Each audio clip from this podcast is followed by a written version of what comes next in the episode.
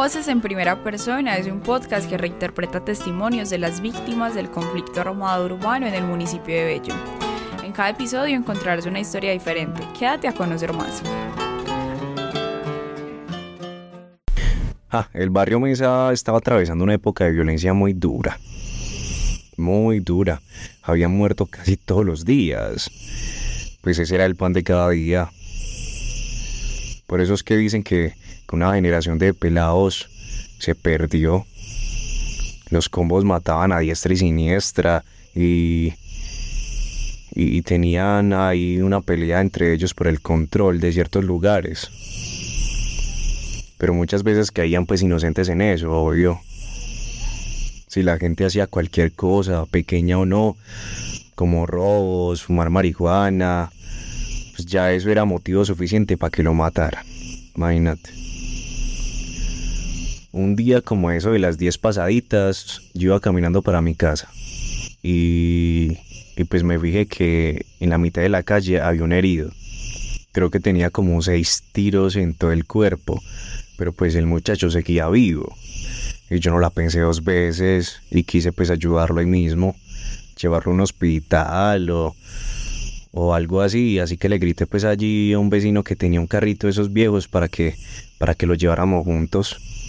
Yo lo agarré pues por los pies y el vecino lo, lo agarró de la cabeza y allí con cuidadito pues lo íbamos llevando para el carro. Pero uno de los pelados de la vuelta pues que era el que le había disparado, yo no sé, pues vio desde, desde el techo, desde el balcón lo que estaba pasando y, y ahí mismo se nos lanzó, salió corriendo hacia nosotros con una navaja, me, me intentó apuñalar y todo, pero pues obviamente yo me corrí, ah, a mí me dio mero, mero miedo, soltamos ahí mismo al herido y salimos corriendo los dos. De hecho, pues cuando llegué a la esquina, yo volteé a ver pues al sicario y lo estaba apuñalando. Ah, con fuerza, con ira. Creo que lo apuñaló como unas 20 veces más. Yo quedé fue frío. Pues yo me quedé ahí quieto, estaba impactado por la escena. Recuerdo que unos minutos después, hubo horas, yo no sé, yo estaba era, pero en shock. La hermana del, del muerto empezó a gritar, desconsoladamente, qué pesar pero pues no le, no le permitieron acercarse al cuerpo. Y, ahí lo dejaron expuesto, en la calle, por más de 24 horas.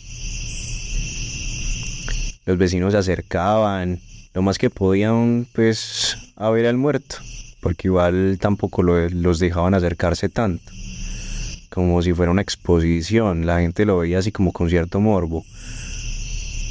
Dejar ese cuerpo ahí, parece, es una forma de sembrar terror y, sí que les ha funcionado esa estrategia. Nadie en el barrio quería terminar así, obviamente.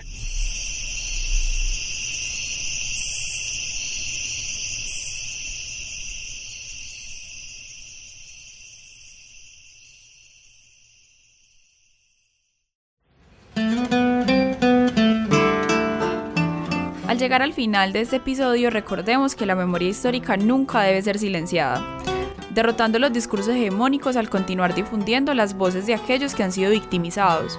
Cada vez que escuchas este podcast contribuyes activamente al crecimiento y a la difusión de las vivencias de la población pellanita, específicamente de los barrios Mesa y El Cairo.